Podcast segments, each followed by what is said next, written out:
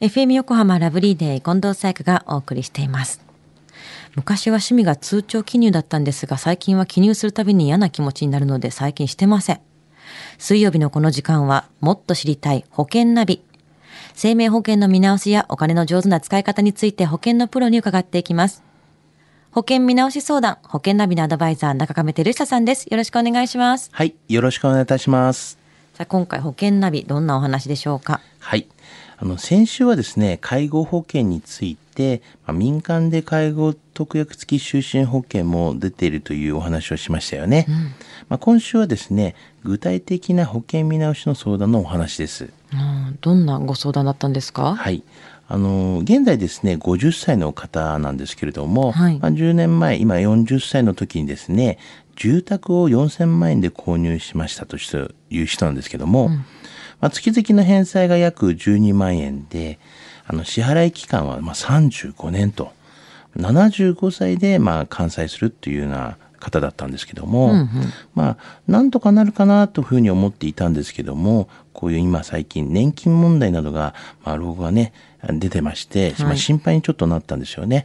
そういうことでちょっとご相談を、まあ、えーしていただいたという方なんですけどね。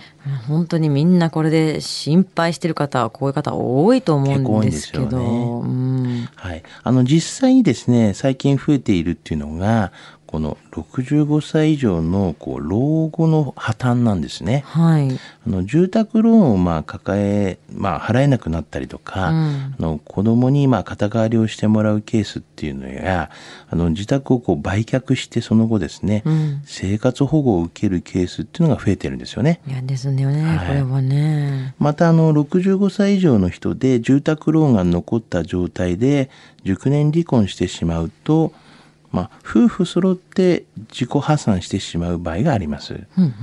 まず夫が自己破産し、連帯保証人である、まあ、妻ですよね。はいまあ、妻まで巻き込まれて、妻まで自己破産してしまうケースっていうのもあるんですよね。これ連帯保証人だとそうなってしまうのか。そうなんですよねうんうんあの住宅ローンは80歳まで借りることは可能なんですけれども、はいまあ、実際には65歳まで、まあ、返済しないとおダメではないかなというふうには思うんですよね。まあそうですよね。その後のことってちょっとわからない部分が大きいですからね。そうですよねまあちゃんと計画立てないとダメですね。はい。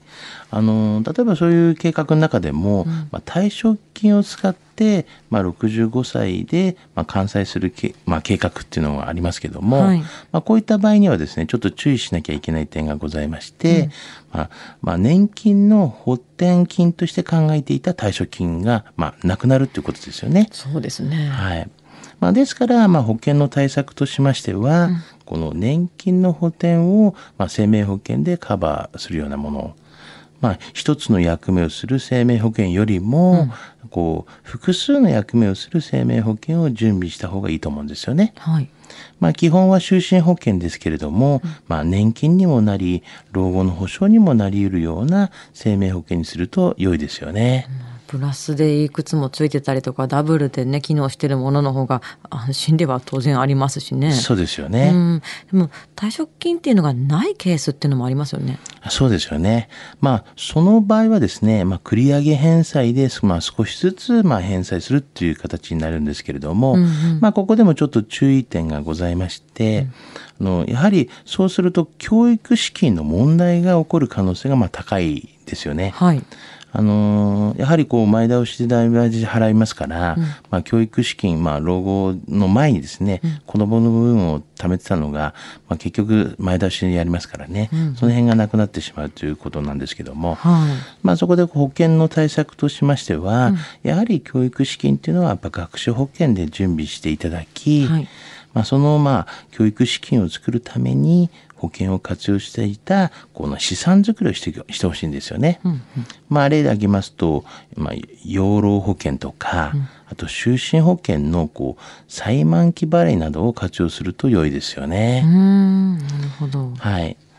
あの、また、あの、年金で返済をする場合なんですけれども、はいあの、これは結構、借入れ時のこう年齢が高くて、まあ、返済期間結構長い人っていうのは、うんこの老後のこの60歳時の残高っていうんですかね、はいそれが結構多くなるんですよね。はい。だつまりこう年金で払ってしまうよっていうになると、まあ、それをこう年金で埋めることはこう老後の生活を苦しめることに、削るってことですかはい、らね。直結してしまうんですよね。はいはい。